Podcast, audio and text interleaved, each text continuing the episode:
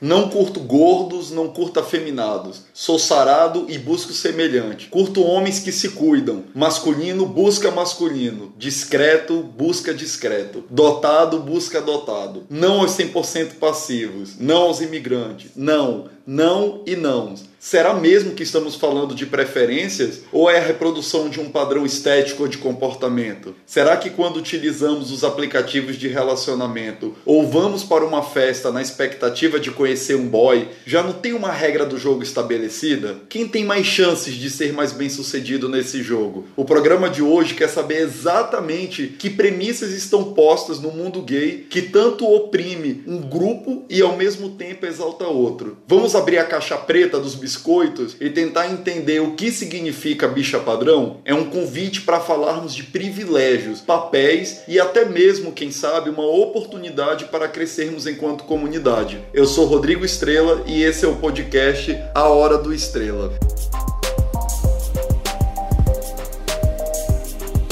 Então começando mais um episódio e eu já quero então iniciar dizendo que a estrela convidada, né, desse programa, desse episódio que promete aí ser bem polêmico, né, que é um tema bem sensível dentro da comunidade gay, que é falar sobre quem é a bicha padrão, né? Será que existe esse padrão? Mas então já quero começar apresentando aqui o nosso convidado, que é o Fred, que além de um convidado maravilhoso, é um grande amigo e eu quero que o Fred diga quem é ele no Tinder. Ah, querida, eu sou uma gay com alvará, né? Já colocada ali. Carteira, já quantos anos de sim de bicha? Não, eu tenho pouco, eu sou até relativamente nova, tenho sei lá, uns 8 anos de sim de bicha. E no Tinder eu sou essa aí, fora do padrão, eu sou gordo, eu tenho, sei lá, eu parei de me pesar, porque para quem é gordo, se pesar é um gatilho horrível e eu parei com isso. Mas eu acredito que eu devo estar na casa dos 120 quilos, o que me coloca num, num lugar aí de não ser muito querido pela maioria das bichas. E uma coisa aí que você falou na introdução, que é uma das coisas mais cagadas de se ouvir é essa questão do me cuido. Como assim eu não me cuido porque eu sou gorda? É claro que eu me cuido, sou limpinha, cabelo tá, tá lindo para dar um close, cortei ontem. Eu já me. E assim, e tem agora uma versão ainda Revolution, que é assim, cuido do corpo e da mente. Ah, é? Porque a bicha, ela não quer ser tida como a bicha que é apenas músculo, que não é só um corpinho bonito. Tipo, eu sou eu sou musculoso, mas sou espiritualizado, né? Agora tá, tá elevando ainda mais, eu né? sou musculoso, mas vi uns livrinhos ali. Pois é, amigo, porque eu vou ser bem sincero, eu sou de uma época em que a gente, ou a gente era bonito, ou a gente era inteligente, ou a gente era rico, a gente sempre tinha que escolher um departamento. Não tinha combo. Não, ah, não tinha combo, mas agora o combo tá, tá pesado, tá puxado, o né? O combo é. Eu, eu, eu tô no combo só da bonita, porque eu não consegui ser estudada. Só não, da bonita mentira. e bem A senhora faça o seu jabá. Conte que você é um publicitário maravilhoso. Não, bicho, eu sou jornalista. É jornalista, né, amiga? É da Apesar que a comunicação. gente vende coisas também, vende uns eventos, né? Eu sou jornalista, já fui jornalista de geração por uns oito anos. Agora eu sou assessora de imprensa. E já faz o jabá, já me diga quem é a senhora na- nas redes sociais. Ah, é, vocês podem me seguir no Twitter, é Fred Leão, com demudo. No Instagram, Fred Leão também. E na quase finada rede Facebook, vocês me acham por esse nome também. Ah, e no, no, Grindr eu sou Fred, eu não, eu não tenho pseudônimo no Grindr, nem no Growler, nem no Scruff, são Tá, vários. bota a cara, em vez de botar a cara no sol, eu boto a cara no aplicativo. Pode Eu coloco a um cara nome- e o nome. A cara e o nome. É isso, é, isso é bacana.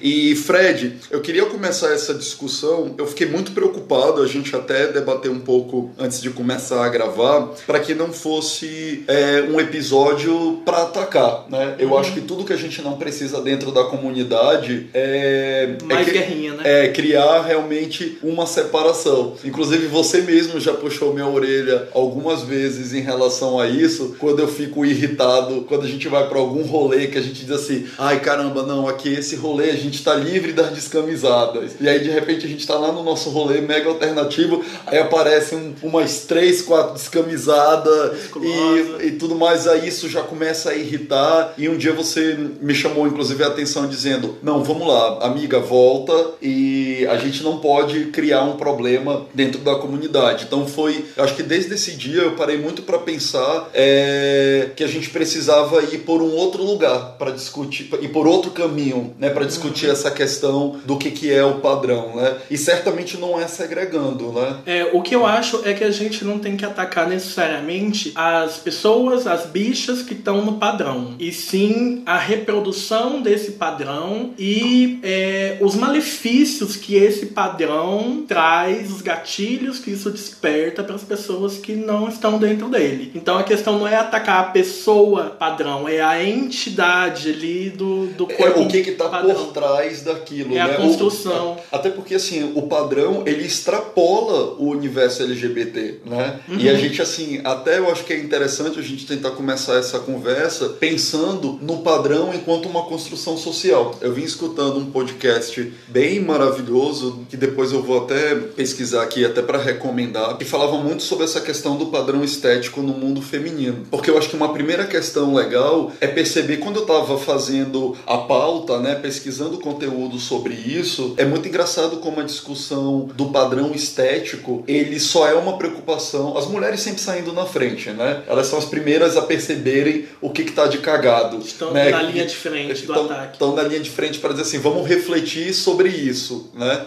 E, e, é muito engraçado porque eu não encontrei, pelo menos assim, discussões em podcasts, né? Homens falando sobre isso, muito menos gays, né? O homem, primeiro que ele tem uma dificuldade em problematizar, né? Em realmente discutir questões que, que são necessárias trazer à tona. Mas pegando assim, emprestando um pouco da fala das meninas, né? Que estavam discutindo, as mulheres sofrem obviamente muito mais, como sofrem sempre muito mais em outras questões. E se falava muito dessa essa construção do, do padrão estético pegando de uma perspectiva biológica, porque existe um lado animal, né? A gente não pode esquecer que a gente tem mecanismos primitivos até de perpetuação de espécie, uhum. né? Essa coisa bem Discovery Channel de será que a minha plumagem ela é a mais bonita e eu vou conseguir me reproduzir, né? Como é que eu vou, como é que eu vou me vender enquanto espécie, né? E tem essa questão biológica, obviamente que ninguém é bicho né? E a gente tem uma construção. E eu não vou perpetuar espécie nenhuma. Nenhuma.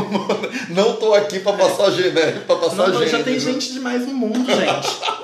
e, e tem esse lado que é o que prevalece, que é esse lado da construção social. Então a gente vai ter vários tipos de padrões. A gente tem padrão para tudo, né? A gente tem padrão é, para época de até de arquitetura, né? a gente vai ter padrão acadêmico, né? A gente tem aí uma série de regras, né, formais que estão postas, mas a gente tem esse padrão estético e que ele muda, né, Fred? A cada, a cada período isso vai se transformando. E aí, Fred, como é que você vê, por exemplo, pensando assim muito do lado da comunicação, né? Quando você que produz produz muita coisa de comunicação, você já não sente que a gente, tudo que a gente vai produzir já não tem um.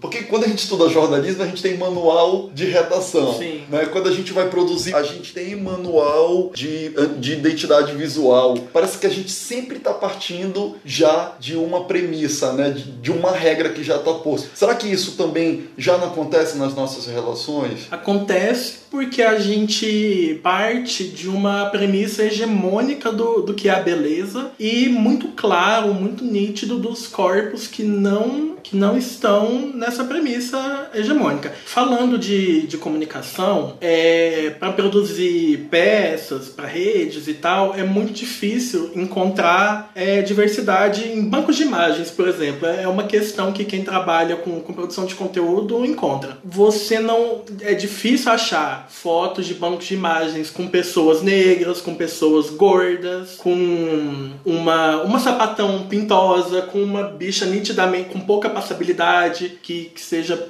que ali na foto já demonstre isso. Então, essa questão da, da hegemonia do, do corpo padrão ela, ela já vem antes da gente construir a nossa identidade e a nossa vida sexual. Porque no episódio anterior, quando a gente falou sobre a questão do machismo gay, a gente já fala nesse homem, né, sendo gay ou não, que já nasce com um manual pronto dizendo, olha, tudo que a gente já nasce com cores pré-estabelecidas, com os esportes, com as roupas, com os comportamentos, já tá tudo pronto, né? Então será que a, a gente será não, né? A gente também já nasce com dentro de um contexto, seja ele histórico, mas já tá posto quais são é, esses padrões. E aí, dando nome aos bois, a gente está falando de que padrão hoje? Qual é o padrão? Qual é o padrão que o mundo gay ele está inserido? A gente está falando de um padrão heteronormativo, branco, né? Que aí é, a gente está falando de um padrão eurocêntrico, né? Uhum. Então a gente está falando de uma bicha é, branca com um comportamento heteronormativo com um corpo fit, né? A gente está uhum. falando de um padrão porque musculoso, atlético, atlético né? A, o crossfiteiro, né? Eu adoro aquele meme do, dos mensageiros do apocalipse, que é o vegano, o crossfiteiro, o coach. Entrando num bar. e a gente então tá falando desse perfil, é, que, que na verdade a gente vai fazer o um recorte para o mundo gay, mas como você mesmo trouxe aí no exemplo do banco de imagens, isso extrapola, né? Isso tá, tá aí no, no, no DNA do marketing, né? Tá no DNA do, inclusive do próprio mercado, talvez do capitalismo, a coisa seja maior do que a gente imagina, né? O que está por trás de uma foto de uma biscoiteira é muito, é muito maior do que a gente imagina, né, Fred? É, então, nessa, nessa questão do, do corpo padrão, de, de como a gente constrói isso, dentro com o recorte na sigla, no G, é, tem muito uma questão de, de passabilidade, trazendo essa, esse termo de novo. Porque esse gay que tem o corpo atlético, que é branco, que é o, o touro reprodutor, se ele não fosse gay, ele passa muito fácil como hétero e essa é uma questão que ainda aflige a comunidade de uma maneira muito forte. É, não, porque é exatamente assim, você já é tão pressionado a preencher um, um, um checklist, né, que qualquer coisa diferente desse lugar do branco, do musculoso, do heteronormativo, você já de alguma forma se sente inadequado é assim, em, em, qualquer contexto, né? É porque isso, isso te ajuda a não parecer, na visão popular, não viado. E, por exemplo, uma questão que eu ouvi esses dias e que eu fiquei passada ao ver que isso é real que é o seguinte: para um homem gordo, ele é visto com um olhar feminilizado pelo seu próprio corpo, porque é o seguinte, você passa a ver o, o homem gordo, a, aquela silhueta, como uma figura mais pro feminino do que pro masculino, e aí nesse ambiente heteronormativo, isso já é mais um fator de rejeição, porque o que a maioria dos gays procura Extrapola é esse estético, que, né? Que, tá, que, tem a ver com, com o homem hétero, atlético e tudo isso que a gente estava falando anteriormente. E é muito doido porque eu acho que um dos primeiros pontos sobre consequências de um padrão estético é a gente pensar em tudo que conversa. Porque você já percebeu que se a gente tem um padrão estético do homem branco, a gente já está dialogando com racismo. Sim. Se a gente tem vai um, colocando camadas. Vai, tem as camadas, o padrão estético, ele alimenta uma série de outras patologias da nossa sociedade, né? O racismo, a gordofobia, o machismo, a transfobia, e a lista só cresce, né? Então acho que essa é a primeira é a reflexão importante que a gente precisa fazer no primeiro momento, porque é comum a gente ouvir dizer assim, tá, mas e qual é o problema? Quer dizer que se eu sou branco e se eu sou musculoso, eu já estou errado do meu ponto de partida? Não é isso, né? É o que você falou logo no início. É para você perceber o quanto esse lugar ele justifica e legitima discursos como esse que você está trazendo da desqualificação através do corpo ou do comportamento, né? É muito doido como a gente se apropria desse padrão para legitimar uma série de comportamentos, né?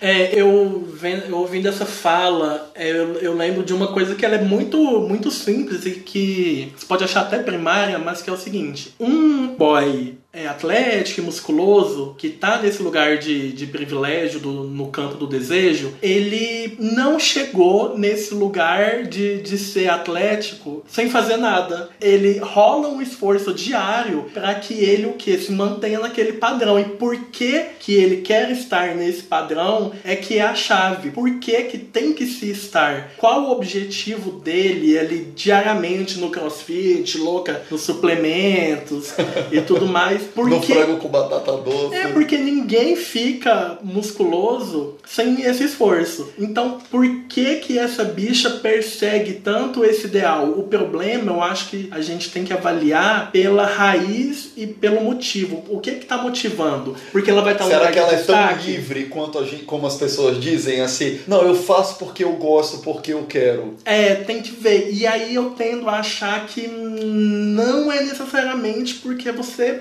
gosta. Será que, será que eu me cuido exatamente porque eu tenho tanto amor assim por exercício físico ou porque eu tenho um padrão a perseguir e aí está incluído. É, se não houvesse o, o padrão que todo Será mundo que todo mundo tá, teria essa loucura, né? É, os exercícios não seriam tão focados em dar forma ao corpo e, e sim no bem-estar que aquilo traz para a pessoa, de não ficar com as articulações cagadas. Exatamente, porque a gente sabe que exercícios de alto impacto, né? Eu mesmo nessa minha busca, assim, foi preciso falar em voz alta, até em processos de terapia, o quanto a minha relação com a questão do exercício físico sempre teve muito mais ligada a alcançar um padrão do que essa falácia da vida saudável, né? Porque nem sempre é saudável. Porque inclusive, assim, a gente vê muito as questões relacionadas relacionadas à gordofobia, como se fala, como se usa a palavra saudável para justificar um discurso gordofóbico. A patologização do corpo gordo, que é uma questão muito evidente dentro aí do, do gordoativismo. Inclusive, eu, eu fiz uma thread no Twitter esses dias que que contava várias coisas que eu já vivi e que são encaixadas aí na questão da gordofobia e uma delas é essa questão da, da patologização. Eu fui numa dermatologista, eu tava com queda de cabelo, não queria ficar careca naquele momento. E aí eu cheguei lá, a mulher mal me examinou e sugeriu, como quem dá a fórmula da cura para a questão que eu levava, que eu emagrecesse. Se eu fosse magro e chegasse lá, ela não ia levar a questão pro meu corpo. Então essa é uma questão que a gente também tem que superar. Alô médicos! e aí, Fred, eu até queria é, falar um pouco que o Ruf Post fez um, uma matéria bem interessante dizendo sete brasileiros gays desabafam sobre sexo e relacionamento é, no Hornet. E aí eu até separei três frases é, bem interessantes, né, desses usuários do Hornet, né? E um diz assim: há alguns pontos cegos nesta solidão gay. Na busca por relacionamentos, certos grupos gays e trans são os primeiros a serem excluídos pelos gays brancos masculinos e que fazem crossfit. É muito doido como a gente dentro, quando a gente estabelece esse padrão estético, como os próprios gays marginalizam os grupos que não fazem parte desse padrão, né? Então é, é comum, porque assim, Fred, vamos lá, a gente que já foi a tantas festas, tantos rolês, é muito engraçado porque assim, se a gente tá num rolê alternativo, que tem muita bicha afeminada, que tem diversidade, que tem diversidade, que tem drag, a presença de um gay dentro do padrão estético, né, é super bem recebido. É, é só mais uma pessoa dentro da uhum. diversidade, né? É, talvez até seja um objeto de desejo, né, no imaginário de quem tá ali. Mas o contrário disso, se você vai para um evento que é predominantemente um evento para uma bicha padrão, você vai ser extremamente invisibilizado. Invisibilizado. Inclusive, assim, é, depois eu vou comentar mais sobre um artigo do El País falando sobre esses estudos, né, desse padrão estético e dizendo que como algumas festas gays na Europa Europa já tem estabelecido uma coisa meio estúdio 54, do tipo, vamos fazer uma promoção desse evento de forma que a gente só traga homens gays, brancos e musculosos, né? É, isso já começa no flyer da festa. Já começa no flyer da festa, exatamente. O, qual, qual é o tipo de homem que tem no flyer da festa? O descamisado, peito quadrado, barriga tanquinho, depilado. E aí a bicha que fez esse artigo maravilhoso, é, ele conta que ele foi produzir uns vídeos dessa festa e a censura que ele sofreu depois por ter colocado nos vídeos, porque era para usar as imagens dessa festa para fazer a promoção dela para outros eventos. E aí o promotor da festa falou assim: "Não, corta todos esses essas bichas, esses gays negros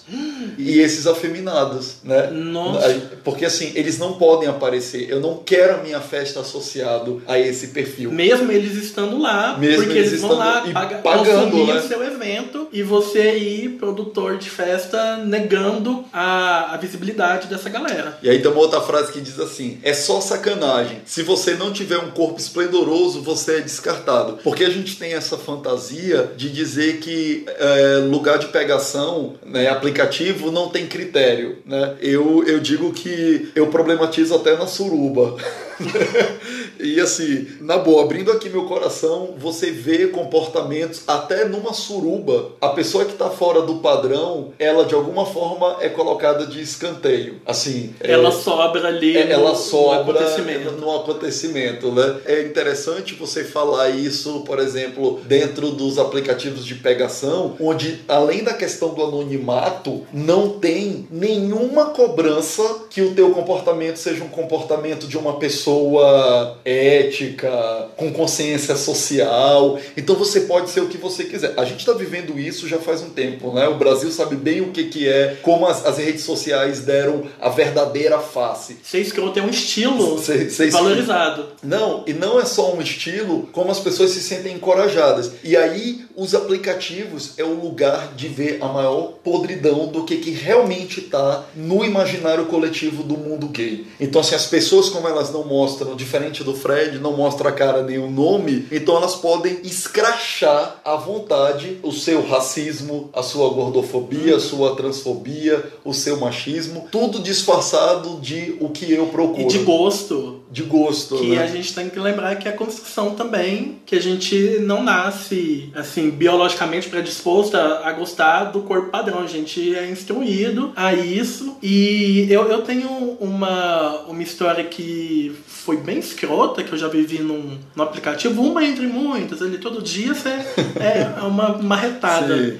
O, o tempo todo estão lembrando a gente do quanto você é inadequado, né? Se você não tá no padrão. É, e o, e o tempo todo te proibindo de ter autoestima, que é uma coisa que eu venho trabalhando pra que eu me sinta bonita e gostosa e tal. E aí um dia eu tava lá e aí comecei a conversar com um boy totalmente no padrão, pela foto que eu vi. E aí a gente tava ali no começo de conversa ainda, e lembrando que no meu perfil tem minha foto, então dá pra saber que eu sou gordo. E ele falou assim: olha, pra você é 150 reais. E não, ele não era garoto de programa. Ele tava dizendo que eu não mereço me relacionar com, com alguém tido como bonito. é, de maneira que isso seja uma vontade da pessoa que é tida como bonita, só se eu pagasse para algum profissional. E ele novamente destacando que ele não era um GP. Mas- Então é bizarra essa, essa questão de como você que tá bem fora do padrão, e a gente tem escalas do quão distante que você vai ficando do padrão, de como a gente é escanteado. Assim, só para ajudar a gente a construir mais essa ideia de com, por que, que a gente valoriza tanto, como é que a gente relaciona padrões a sucesso, a superioridade, eu queria trazer uma fala do Henrique Teres, que é mestre em designer, e ele vai contar um pouco de uma perspectiva mais acadêmica de como é que. é, ele vai falar um pouco do, de uma teoria do, do Hello, que não é a música da Beyoncé, Poxa, mas que explica um, um- é um experimento que ajuda a gente a entender um pouco desse comportamento social. Existe um aspecto bastante interessante de como os padrões estéticos podem interferir na nossa sociedade, que é o chamado efeito halo, ou efeito aura, se a gente fosse traduzir. E ele diz respeito a como a gente acaba estendendo a nossa avaliação estética das pessoas, ou seja, quanto a gente julga que elas sejam atraentes, para outros aspectos que talvez a gente não conseguisse julgar assim tão fácil em um primeiro momento ou fazendo uma avaliação puramente visual, como quão bem sucedida é essa pessoa, quão feliz ela é ou quão apta ela está para um relacionamento, por exemplo. É, na década de 70, uma psicóloga conduziu um estudo chamado O que é bonito é bom. E ela correlacionou a, o grau de atratividade de um grupo de pessoas ao como elas eram percebidas como pessoas bem-sucedidas ou pessoas boas para relacionamento ou, enfim, pessoas mais felizes em geral. O que ela fez foi separar uma série de fotos de anuário, fotos de, de perfil de pessoas, né, como se fossem fotos 3x4 e submeter a uma avaliação de um grupo de pessoas quão atraente essas pessoas eram. Depois, sem saber dessa nota, ela pegou essas mesmas pessoas, essas mesmas fotos de anuário e submeteu para uma avaliação de um outro grupo, mas não a respeito da sua do seu grau de, de atração, no seu grau de, de beleza, por assim dizer, mas sim de aspectos como quão bem-sucedida essa pessoa é ou quão bem-sucedida em um relacionamento ela é, quão, quão feliz essa pessoa é. Enfim, aspectos que não estavam ligados necessariamente à aparência dessas pessoas. E o que aconteceu foi que quando ela cruzou esses dois dados, existia uma correlação é proporcional em quase todos os aspectos, ou seja, as pessoas que foram interpretadas como sendo pessoas mais atraentes, elas foram lidas como pessoas mais bem-sucedidas em geral. Isso acaba, se a gente se debruça sobre essa análise, isso acaba interferindo em todas as nossas interações, porque se nós tomamos isso como premissa, a forma como a pessoa se apresenta e o grau de alinhamento que ela tem com o padrão estético que é definido na, no contexto em que ela vive, acaba definindo todos os acessos e todas as percepções que as pessoas podem vir a ter dela. É uma, é uma situação muito delicada, obviamente, você beira análises fascistas relacionadas a esse tipo de, de contexto, mas é com certeza um ponto que vale a pena ser discutido e debatido, porque ele acaba interferindo na vida de todo mundo. Acho que é uma, é uma questão bastante presente na nossa vida em geral. E aí o interessante é que a gente percebe que padrão estético extrapola o estético. Assim, é, é uma coisa que é... é Quando traz pro campo da competência. Exatamente. Isso é, e quando a gente fala, por exemplo, do afeto, né, Fred? Porque eu acho que dentro do mundo gay é muito comum a discussão da solidão gay. Né? Solidão do, do gay negro, do gay gordo, do é, gay sempre, afeminado, trans. Exatamente. Eu sempre lembro do vídeo, eu adoro o vídeo do, do Spartacus, a solidão da bicha preta, e de como o afeto ele é, ele é negado à bicha negra, né? Assim, é, desde sempre, porque o único lugar que conseguiu de destaque no mundo gay foi da hipersexualização, né? A expectativa do, do negro, do pauzão, né? Ativo e tudo mais, mas o afeto esse é negado, né? Então assim, por que, que é importante falar sobre padrão? Né? Por que, que é importante a gente falar sobre o gay padrão? Porque é, os efeitos, as consequências, que isso se relaciona até por uma questão profissional, né? E isso impacta, né? Às vezes a gente fica achando que, que o fato de existir o gay padrão,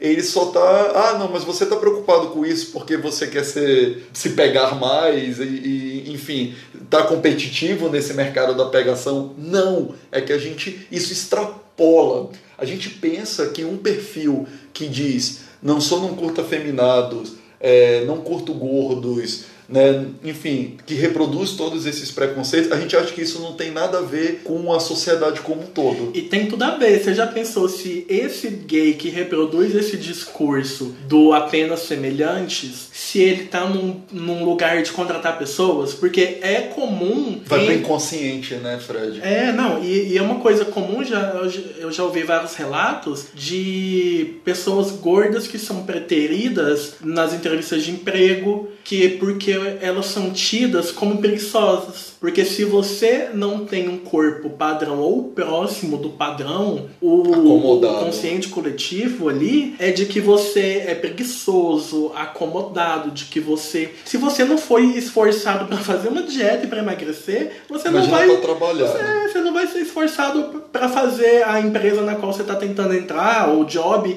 render e fazer acontecer. Por isso que essa pesquisa as pessoas associavam o estético A competência. a competência. Exatamente. né? E imagina o quanto que a gente não, não faz isso na noite, na, na hora de escolher os nossos. com quem a gente vai se relacionar. Uhum. Né? E aí por isso você vê grupos tão solitários, né? Porque essas pessoas não são. é, el- elas não, não- elas estão muito mais fadadas já previamente, né?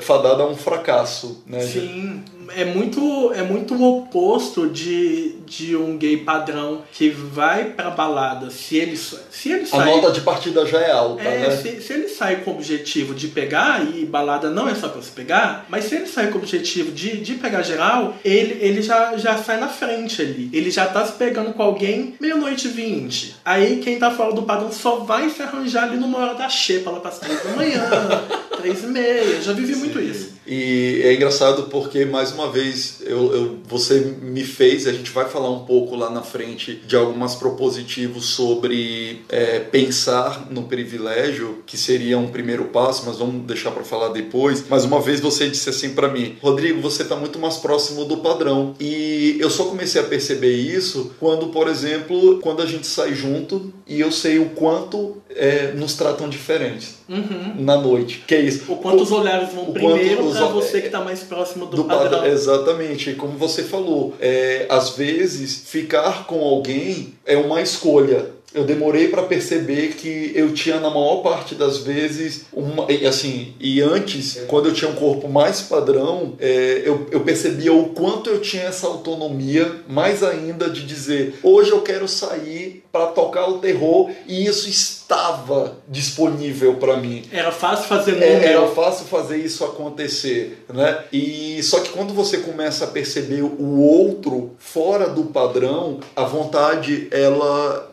pode ficar só numa vontade. É, não, eu já vivi isso muito, porque quando eu pesava 30 ou 40 quilos a menos, era outra percepção que eu tinha na balada e eu fazia número muito diferente. Era De- micareta. De, hoje era, era meio que você ia carimbando boy, carimbando boy, carimbando boy ali. E hoje, com um peso maior, isso não acontece mais. Agora sim, como é que fica a liberdade, né? Porque a gente está vivendo num momento que a gente está colocando, trazendo à tona a diversidade, né? Eu acho que nunca se trouxe a estética do negro, a estética da, da comunidade, né? A, a gente tem feito um movimento de muito contracultura contra essa hegemonia eurocêntrica, né? A gente vê na música, né? A ascensão da música latina, a gente vê no mundo da moda a, o, o perfil da, do que seria o belo, né? Fugindo cada vez mais desse padrão é, mulher loira, branca, dos olhos claros, né? Mas assim, a gente tem trazido isso à tona, mas eu ainda tenho as minhas dúvidas, sabe, Fred, se a gente já está completamente livre, sabe, para Não, viver. eu acho que a gente está muito longe disso. E uma questão que entra nisso, que é importante a gente tratar, é até que ponto essa aceitação dos que são fora do padrão, ela, É um fetiche? ela é legítima ou ela é feti- fetichização do corpo gordo, do corpo negro? Sim, eu escuto isso de algumas pessoas do movimento negro que falam assim, como ficou interessante para algumas pessoas que dentro, por exemplo, do colorismo era colocado como o moreno claro e ele se apropriou de uma da ascensão da, do do movimento negro para dizer que é negro assim do Uhum. tipo ah eu vou eu vou surfar nessa Nessa onda, onda. né então nesse espaço aqui eu vou dizer que eu sou negro e num outro espaço eu vou voltar para esse meu lugar eu, eu digo isso porque por exemplo dentro do mundo gay é comum por exemplo tem lugares que para mim é muito conveniente eu dizer que eu vou fazer ah eu vou fazer a pintosa vamos louca né vamos se vestir bem bafão e vamos fazer todas as coreografias e tudo mais vou me jogar porque eu tô num ambiente que eu me sinto acolhido mas para outros eu vou botar minha camisa de futebol e Ah. vou e vou e dar vai uma de, de, a passabilidade. Exatamente, eu vou ser a bicha macho, entendeu? Que, que estão esperando que eu seja, né? Porque assim, aonde é que fica, onde é que fica o nosso, a nossa liberdade realmente de escolha, né? Porque o que que será que é genuíno, né, Fred? No final das contas, Será que a gente foi tão tolhido por um padrão estético que a gente perdeu a, até a autonomia das nossas escolhas? Porque o tempo inteiro eu fico me questionando. Eu entro numa maluquice, é, por exemplo, quando eu me apaixono, que alguém, quando alguém mexe comigo, eu fico, eu, sério mesmo, cara. Um, um dia eu me fiz uma pergunta super escrota, fiquei muito puto até com, com os indicadores que eu fui levantar qual era o padrão estético de todos os caras que mexeram comigo, que eu me apaixonei. E eu fiquei um pouco assustado, porque todos os caras, ou maioria, eu não me lembro de ter me apaixonado por um cara muito afeminado. Ou de pele mais retinta. Ou de pele mais retinta e tudo. Ou então, quando isso aconteceu, eu, eu fico me questionando se era uma relação muito mais de fetiche ou se realmente era um. Você tinha legitimidade afetuosa. Exatamente é muito doido, né? Quando a gente entra nesse universo. E eu acho que a pegada é essa, né, Fred? A gente começar a se questionar, né? Sobre o que, que significa até os nossos sentimentos. Porque senão a gente entra numa fantasia Disney de que ah, ai, o amor é essa química inexplicável e que acontece de uma forma mágica, né? A gente nunca pergunta o background, não, não, não, né? É, eu queria só trazer uma, uma outra vivência que é recorrente e, e, que ela não, não necessariamente tem a ver com, com questão de afetividade, mas só que eu me lembrei aqui agora. A minha estética, ela, ela tá dentro da, da tribo dos ursos aí e tal. E aí, um, um elogio que eu recebo frequentemente é: nossa, que urso bonito. Ah, então quer dizer que eu só posso ser bonito dentro da tribo dos ursos? Eu não posso receber um elogio. Nossa, que boy bonito, que homem bonito. Eu, eu não tô nesse lugar de poder receber esse elogio dentro do, do, do global. Eu só posso ser bonito no recorte. Então, isso traz de novo essa questão da, da fetichização. E outra coisa, para além do desejo, e aí já retomando a coisa da afetividade, eu posso ser desejado por vários desde que não socializado, desde que ali não encolha, desde que uma trepadinha ali Entendi. em casa. E não é. Tipo, o que foi muito com a mulata, né? A mulher negra, né? Ela sempre, tá, sempre ocupou muito esse lugar da amante. Exatamente. Né? Do... De, de não ser efetivada socialmente. Socialmente como como namorada como namorado no caso das bichas e tal. Sim aí Fred eu fico pensando assim agora por mais que a gente tenha noção sobre tudo isso o quanto é que a gente assim aplaude o padrão estético, né? Qual é o nosso papel dentro da comunidade? E aí não tem como a gente não falar no biscoito, né? Para quem que a gente tá dando o nosso biscoito? A própria comunidade gay. Por que que um, um gay padrão quando posta uma foto de sunga branca marcando a piroca e um salmo, cortei ele... o cabelo, gostaram? e a rola lá gritando na sunga. Por que que isso você vai ter aí milhares de likes e por que que um, um gay gordo ou magrinho ou magrinho, né, ele não merece esse biscoito, né? Porque é, é muito engraçado, né? Porque até a, a, essa cultura do biscoito, ela veio para enaltecer, né, o padrão. E é, eu tenho feito uma prática do biscoito politizado. Eu também. Hoje eu, a bicha nossa. musculosa, eu a, eu posso achar ela gostosa, mas eu mas não, eu, eu não vou dar like. Eu tô louco pro Instagram tirar os likes. Ah, vai ser ótimo, vai ser um momento. A decadência da biscoiteira, né? Como? É, aí eu acho que elas vão, elas vão entrar no. Porque os likes vão ser vistos por quem os recebe. Eu acho que as bichas vão começar a dar. As biscoiteiras padrão vão começar a dar print nos likes que ela ganharam pra mostrar que ali eu continuo ali no hall dos milhares de likes. Como é que vai ser? Você vai ver os likes que você recebeu, mas eles não ah, serão não são públicos. públicos. entendeu? E a galera vai chover de print. Vai ter muito print, é uma coisa que eu já tô print. prevendo. Engraçado que teve aí uma polêmica no Twitter um tempo desse de um cidadão que colocou uma foto de biscoito e fez alguma pergunta do tipo. ah, lembro... você diria não para esse bebê? É, como é que era a pergunta? É, é, esse é anjo, esse bebê, como é? Você diria não pra esse Você bebê? Você diria não. E aí o Choveu, de é. não, não, não, não, não, E aí foram dando um zoom até chegar na cara dele.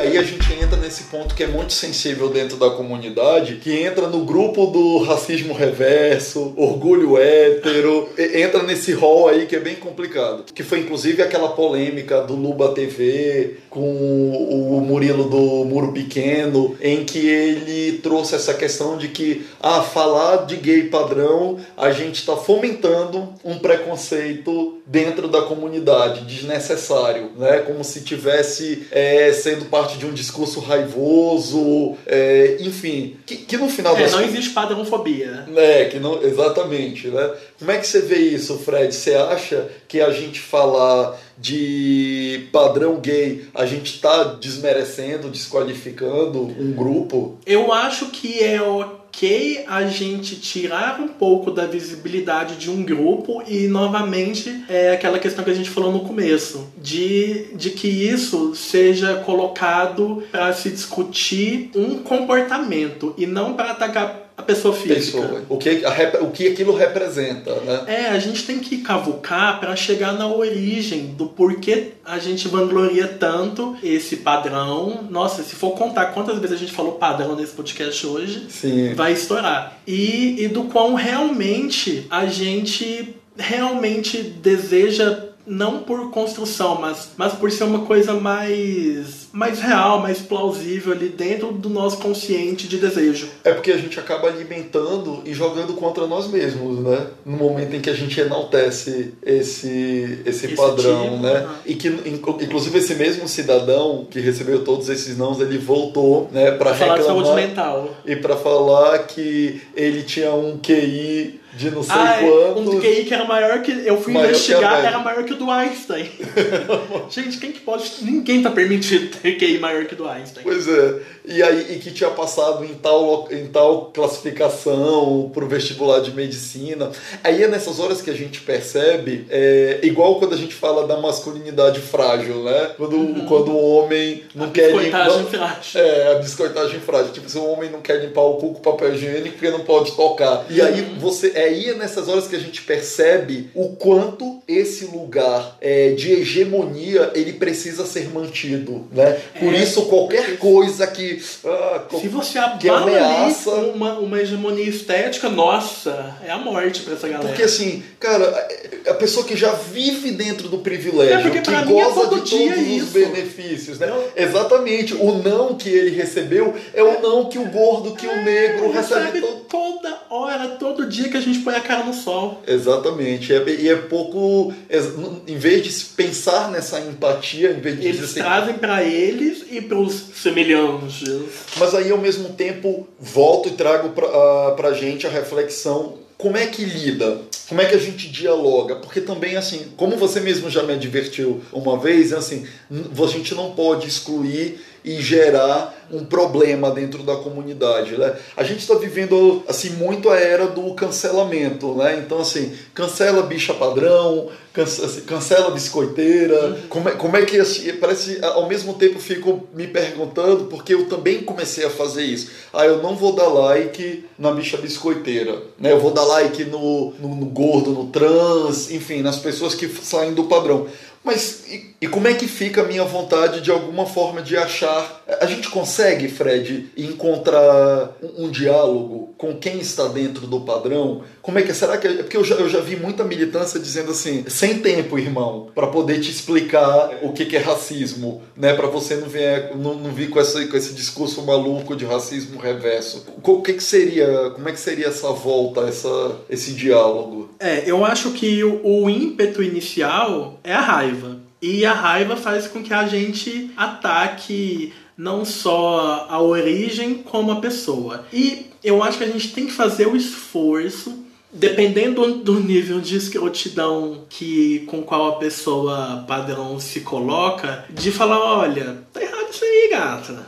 Vamos, vamos pensar por esse motivo, por esse motivo, por esse motivo, e vamos pensar que tem pessoas que realmente sofrem com uma rejeição que não é só porque fez uma piadinha numa foto de cueca e, e pessoas falaram não. Então acho que a gente também tem que ter essa paciência da militância, porque a militância às vezes precisa ser de guerrilha, de ataque, mas eu acho que quando é para dentro da comunidade, a gente tem que tentar, eu não sei se é o termo certo, mas educar essa galera. Eu acho que a primeira reflexão que é importante fazer é que é, é o reconhecimento do privilégio. Né? Assim, sou privilegiado sim, uhum. né? E dizer assim, se eu sou se eu sou heteronormativo, eu já tenho um privilégio. Se eu sou branco, eu tenho um privilégio. Inclusive assim, além da comunidade LGBT, né? Uhum. Eu me reconhecer na sociedade quais são esses privilégios. E a, gente pode apontar esses privilégios. É, exatamente, assim, eu acho que é trazer para essa reflexão, para se reconhecer nesse lugar e dizer o seguinte: de que forma eu me aproprio desse privilégio? Eu estou me utilizando desse privilégio para oprimir, para enaltecer, né, para me colocar colocar nesse lugar de superioridade ou não, eu vou me colocar nesse lugar de privilégio para poder exatamente tomar esse lugar de destaque para tentar amenizar. A gente, porque é engraçado, porque quando a gente reconhece que tem um privilégio, a gente dá um jeito. As redes sociais é muito isso, né? Se a gente tem grana para fazer uma viagem é, boa, a gente vai dar um jeito de esfregar isso. Né? Todo o tempo. O tempo todo. Então, se eu tenho uma condição econômica diferenciada, é isso. Se eu, tô, se eu tenho algum privilégio de acesso, a gente sempre dá um jeito de colocar isso. Né? A gente faz isso o tempo inteiro. Será que não, não era o momento de dizer, cara, como é que eu utilizo essas minhas regalias para me aproximar desse grupo não hegemônico, né? Mas assim, eu queria voltar uns passos atrás Fred, e que eu acho que a pessoa que está dentro do padrão, ela precisa estar tá consciente de como é que é a construção desse indivíduo. Né? Todo mundo tem uma construção e que fala dessa, dessa particularidade, né? porque não é o fato de eu estar dentro de um padrão que significa que essa é a regra principal. E eu preciso e, e eu só vou entender o outro quando eu entender como é a construção dessa individualidade, porque eu também posso estar dentro do padrão e eu posso ter as minhas diferenças. E aí eu vou trazer aqui a fala do Wagner, né? O Wagner maravilhoso mais uma vez está aqui com a gente, né, psicólogo, para falar como é essa construção da individualidade. Eu acho que isso ajuda quem está dentro do padrão a entender como é que essa identidade se constrói. Tá? Vamos ouvir aqui o Wagner. Bom, eu costumo dizer que a individualidade ela se faz a partir da coletividade, a partir da nossa relação com o outro, com a educação, com, com a cultura. E se é assim, por que, que nós somos tão diferentes uns dos outros? Nós somos porque nós sentimos e experienciamos a realidade é, de forma diferente. Ou seja, o mesmo contexto forma pessoas diferentes. Agora, é claro que nós seguimos alguns padrões. É normal dentro da sociedade ter os padrões, ter os modelos e as pessoas tentarem se encaixar, se movimentar em relação a esses modelos. Estou falando na esfera relacional, na esfera do humano, né, das relações humanas, mas isso se estende a, a várias é, esferas da sociedade, né? desde a, da, da, da tecnologia, da, da, das organizações e assim por diante, né? da economia. Então as pessoas sempre buscam aí se pautar em cima de alguns referenciais. Agora eu costumo dizer que o padrão, que o modelo, ele não pode ser analisado isoladamente. Ele precisa ser analisado no contexto contexto e o contexto precisa ser sempre considerado, inclusive as variações em relação a esse modelo, em relação a esse padrão. Né? E quando a gente fala da comunidade gay, quando a gente fala das, do experienciar da sexualidade e de padrões, algumas coisas são bem interessantes. Vez ou outra me vem alguns questionamentos sobre alguns padrões, padrões de corpo ideal, padrões de comportamentos ideais, né? de condições econômicas ideais, intelecto ideal e Uh, existe nesse movimento uma discriminação das pessoas que não se encaixam ali. Então, do que fala isso, né? Do que que essa busca por esse padrão, do que que isso fala? É, muitas vezes fala de um auto preconceito, fala de uma não aceitação, fala de um preconceito em relação ao outro, né? De uma busca por aquilo que as pessoas entendem que é mais aceitado na sociedade, nesse modelo aí heteronormativo, eu estou colocando aqui no aspas, tá? Esse hétero normativo. Então, às vezes fala disso. As pessoas precisam compreender que não existe uma escala de gay. A pessoa que é afeminada não é mais gay do que aquele que não é. A pessoa que é ativo numa relação sexual não é menos gay do que a pessoa que é passiva. Então, as pessoas que pensam diferente disso, elas se iludem e uh, entram numa zona aí meio que neurótica, adoecem e acabam adoecendo outras pessoas. E esse adoecer está para além de questões emocionais, doenças emocionais, doenças relacionais, né? Uh, prejudica a, a vida da pessoa aí como um todo, esse, esse preconceito em relação a padrões. Né? Agora a gente precisa entender que, inevitavelmente, nós somos produtos do meio. Né? Como eu disse no início desse áudio, os padrões são importantes, tem os pontos é, positivos, referenciais são importantes. Agora, se a busca por padrão, se não estar no padrão, ou manter esse padrão gera sofrimento, a gente precisa olhar com atenção, a gente precisa cuidar, né? Então, como que a gente transcende, como que a gente transpõe, como que a gente cuida dessa problemática? Numa esfera individual, se há um sofrimento, precisa fazer um acompanhamento, precisa buscar uma ajuda especializada. E numa esfera coletiva, né, nós precisamos falar sobre isso. Ou seja, a forma que eu vejo de transcender a tudo isso, né, de é realmente investir em conhecimento, um autoconhecimento, uma ampliação de consciência sobre todas essas questões e as implicações dessas questões. Né? É claro que tudo isso não vai se resolver num ponto específico do tempo, no agora, por exemplo, mas é preciso que o tempo inteiro nós estejamos dispostos a falar sobre isso, a discutir sobre isso, porque isso é uma questão para além da sexualidade. A gente está falando de saúde pública, a gente está falando de várias questões ao mesmo tempo, né? Bom, por hoje é isso. Até a próxima oportunidade.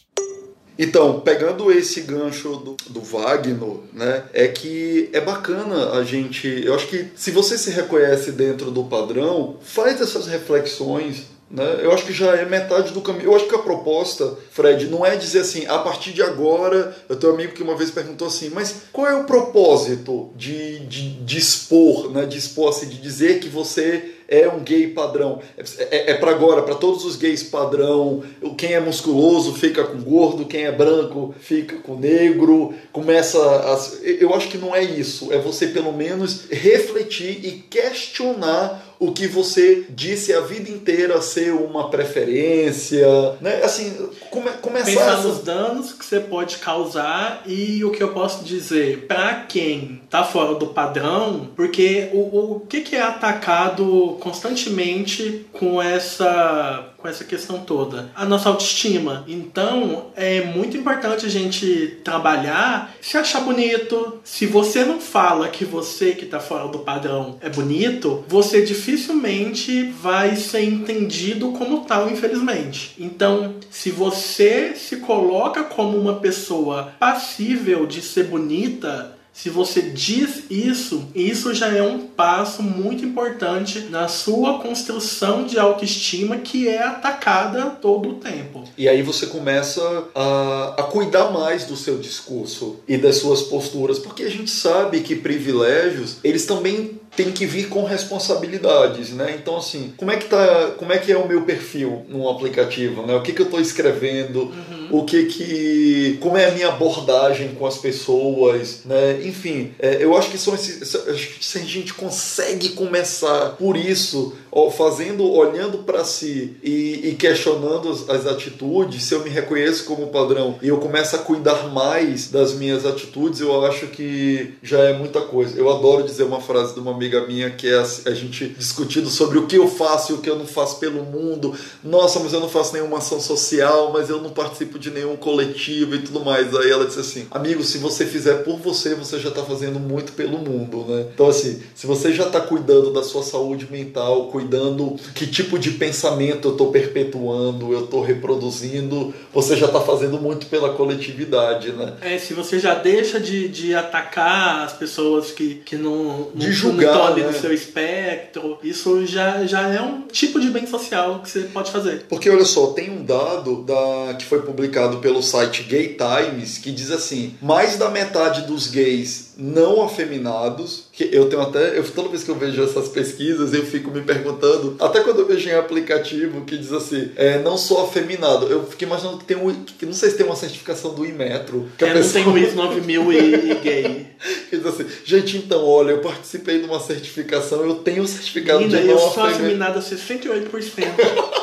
é um BuzzFeed, né? É um é. teste do BuzzFeed. Então revela que mais da metade dos gays não afeminados acha que seus colegas afeminados dão uma reputação ruim ao coletivo homossexual masculino. Tipo, Nossa, que bosta isso. É, então, cara, se você pelo menos. Sabe aquelas falas assim, Fred, do tipo, ai, pra que parada gay? Né? Ai, não precisa escrachar. É, e vamos lembrar que as bichas que estão no front para que a gente possa ir lá e exercer a nossa performance são as afeminadíssimas, são as, são as travestis, são as fora do padrão. Eu fico trans... toda vez que eu vejo dois gays padrão postando uma foto. Agora no dia, né, dia dos namorados, a gente vê aquela enxurrada, né? De casais irmãos. Casais irmãos. Aqueles casais incestuosos. Casais né? univitelinos. eu fico me perguntando, será que essas pessoas sabem que quem deu o direito delas estarem postando foto naquele dia foi uma bicha gorda, foi uma bicha uma, preta. Uma bicha travesti. Eu escutei outro dia um episódio podcast sobre Stonewall. As primeiras pessoas que confrontaram a, a polícia foi uma mulher sapatão. sapatão negra e gorda. E, e, no Brasil a gente tem um caso parecido também, que se eu não me engano foi na década de 80, em um bar de comunidade LGBT no centro de São Paulo, que quando foram atacados por forças policiais na Operação Tarântula, que era feita para prender travesti, Sim. Quem, quem, foi, quem, quem foi tomar frente foram sapatões. Sim, inclusive é um episódio maravilhoso do POC de do Cultura. Do POC de Cultura, onde eu aprendi né? isso. Vamos chatear. Vamos piramidar. E, então, assim, é esse tipo de pensamento que se a gente consegue desconstruir, a gente já está fazendo muito pela comunidade, né? Assim, Fred, agora já caminhando para o fim, eu queria assim fazer um convite para você para a gente fazer agora um, um, quadro do o bafo e um abafa. Ah. O que, que é um bafo e o que, é abafa? Eu vou começar aqui recomendando o que, que eu acho que é um bafo, pegando carona aí nesse tema. É um artigo do El País chamado A Feminofobia, o desafio de ser autêntico em um mundo que cultua o macho. Cara, esse é um artigo muito bom, ele explica é, muito bem. Eu durante muito tempo eu tive muito receio de falar sobre isso, porque eu sempre achei que eu estava num lugar de recalque. Não, não quero falar da bicha padrão porque é, isso é, é, me fizeram tempo que é porque eu não cheguei lá. Porque eu não cheguei lá. E eu me questiono muito é, se eu também não tenho um desejo de, de, de chegar naquele lugar. É legal, é legal se sentir incomodado para você também pensar sobre quais são as suas motivações. Por que, que eu quero um lugar, ocupar um lugar do gay padrão. Porque, será que eu quero também gozar desses benefícios? Sabe aquela máxima que a gente tem visto muito no Brasil, o é, Paulo Freire, o lugar, o desejo do oprimido é ocupar o lugar do opressor, uhum. né? Será que eu também não quero ser o cara que vou chegar no rolê e quero e voltar para aquele lugar de que eu escolho e aí eu, eu, será que eu não vou encontrar um namorado igual a mim, cabelinho degradê, barbinha, branco e, e musculoso? É, é, é que esse é o lugar mais fácil para você ter é, a sua autoestima num confortável e talvez um, uma questão até animal, né, de você querer estar no lugar mais fácil, né, de sobrevivência, Sim. né. E minha outra, um bafo também é um, um artigo em espanhol chamado plumofobia. Plum, plumofobia é, é porque com pluma e sem pluma é como nos países ah, de língua espanhola falam para designar alguém afeminado. Ah, ah tem, tem muitas plumas, é quando é da muito pintosa. Pavoa. Então, plumofobia, racismo e discriminação em les apps de ligue gay. É, é, apps de ligue, ligue é pegação. Pra né? quem é poliglota, gente. Oh, então, assim, é bem. dá para entender bastante. Entra bem nesse universo dos aplicativos. Eu acho que é algo que a gente, dentro da comunidade, tem que escancarar. Fred, eu acho que é um, é um dos lugares, como a gente falou no início, que mais reproduzem discursos cagados, cara. A gente precisa escancarar, jogar uma luz em cima dos apps de league, né? Os apps uhum. de, de pegação. pegação. Eu sempre eu dizia assim que quando fosse ter um podcast, eu, uma coisa que eu queria super recomendar é um álbum, um álbum e um filme que eu amo de coração, cara. Tem um cantor que eu quero dar vários biscoitos para ele chamado Rico Ayad, que tem um álbum chamado do Atravesso, que é lindo. Eu digo que ele é a Maria Bethânia das gays. Da, das gays, ele é maravilhoso. Eu Nossa, gosto muito dele. E assim, eu super recomendo, porque. Inclusive já falei com ele no Instagram, ele é todo querido. Tem que ah, aproveitar que ainda tá no, não tá no mainstream. Ele é de, de MPB? De MPB, mas ele tem essa coisa bem da Betânia de declamar uma poesia e depois ah. cantar. É assim, é super gostoso. E um filme que se chama é, Café da Manhã em Plutão. É um filme que marcou muito a minha adolescência como gay, porque foi o primeiro conteúdo que eu vi sobre travesti. E fala a história é, de uma travesti que na infância foi abandonado na porta de um orfanato e ela na vida adulta busca, né, volta para buscar a identidade dessa mãe. E assim, é, é, é lindo, é um filme lindo, é difícil de achar mas procurem aí os, os mecanismos que a internet permite. E aí qual é, Fred, diz aí o que é um bafo. Então, eu quando, quando você propôs o bafo e o abafa, eu pensei numa, numa linha.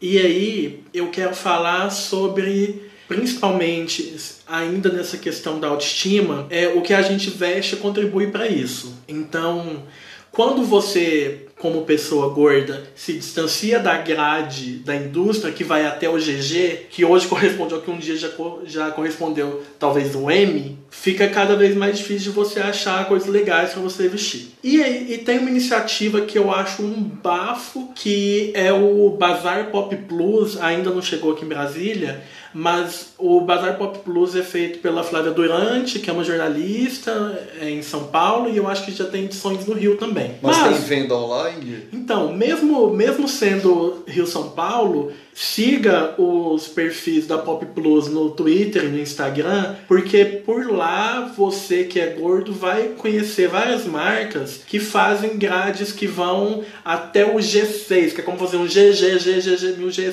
G6, para pessoas que, sei lá, pesam acima de 200 quilos, podem encontrar roupas legais, com, com uma pegada com informação de moda, que a, que a indústria padrão não chega. Eu o GG parou de me servir, então agora o caminho que eu tenho buscado cada vez mais é compra online pra, é, por marcas que, que fabricam na, na grade maior. E um outro bafo que eu que aí sobre consumo de, de, de entretenimento é a série Special da Netflix que eu zerei ela muito rapidamente e Sim, é muito raro de, de, de, eu fazer isso, que traz um, um protagonista que tem uma, uma paralisia cerebral que deixa ele com certas limitações físicas e mostra a descoberta sexual dele. E ele, ele tem paralisia na vida real, né? É, e, e coloca um ator que também tem paralisia nesse lugar para produzir essa, esse conteúdo aí. Massa, é, caramba, eu adorei. Eu terminei num dia também. Ela é muito, muito foda. E assim, de abafa Cara, pelo amor de Deus, né? A gente, tipo assim, abafa o país, né? É, cancela. O Brasil a gente pode cancelar, eu acho. Não tem como instruir. Tipo, onde é que reseta, né? Não tem como. Como é que a gente deixou é, chegar onde chegou, né? Ou a gente sempre esteve lá e nunca viu. Ou esteve lá. É então, assim, cara, eu quero muito abafar esse avanço desse discurso conservador, é, o abanfo, o, o abanfo, né? O abafar esse... A damarização. A damarização, né? Dos discursos, né? Eu que sou pai, eu fico cada vez mais preocupado sobre o que que meu filho vai consumir, que tipo de discurso vão se falar dentro das escolas, é, como é que quando ele for na casa de um coleguinha, será que não vai ter os pais desses coleguinhas reproduzindo esses discursos mais bizarros que a gente tem visto, né? Eu já fico com medo, meu Deus do céu, e se, e se meu filho tiver um amigo terraplanista, né? Eu fico já assim, temendo por esses absurdos. Então, pela, vamos abafar essa onda bizarra do absurdo, né? A Juju fez um Juju fez um vídeo foda, foda, incrível, falando exatamente sobre isso, sabe? De como que a gente chegou no momento em que o absurdo ele ganhou um lugar do, do, do normal, do padrão. Tipo, já que você falando de padrão, parece que a gente está entrando no padrão do absurdo. Uhum. E aí você fica assim, como é que dialoga com o absurdo? Como é que a gente que é esfericista vai falar com terraplanista? Pois é, é, então, gente, abafa a loucura, abafa o absurdo. O, o abafa que eu trago é também no, no segmento aí de, de vestimenta, porque a gente vê várias marcas de roupas que se colocam como alternativa, como inclusiva, e aí você entra no perfil, entra no site, gostou da blusinha, chega lá, não tem tamanho. Faz coleção LGBT, mas, mas faz coleção LGBT pro pra, padrão. É, pra LGBT magro, porque se você é gordo, você não pode usar a nossa marca. Então eu abafo sempre, eu denuncio o anúncio dessas marcas, eu tô pra guerrilha em relação à indústria da moda. Então é isso fechando mais um programa. Fred, muito, muito obrigado. Que seja aí o primeiro de vários e vamos seguir aí desconstruindo e construindo para que a gente só se fortaleça ainda mais como comunidade, né, Fred? Obrigada. É importante a gente falar de, desse assunto que, que não está aí no, nos grandes veículos e tal. Então, o, o nosso papel como, como mídia alternativa é falar muito desse tipo de assunto. Então é isso. Um beijo grande para todo mundo.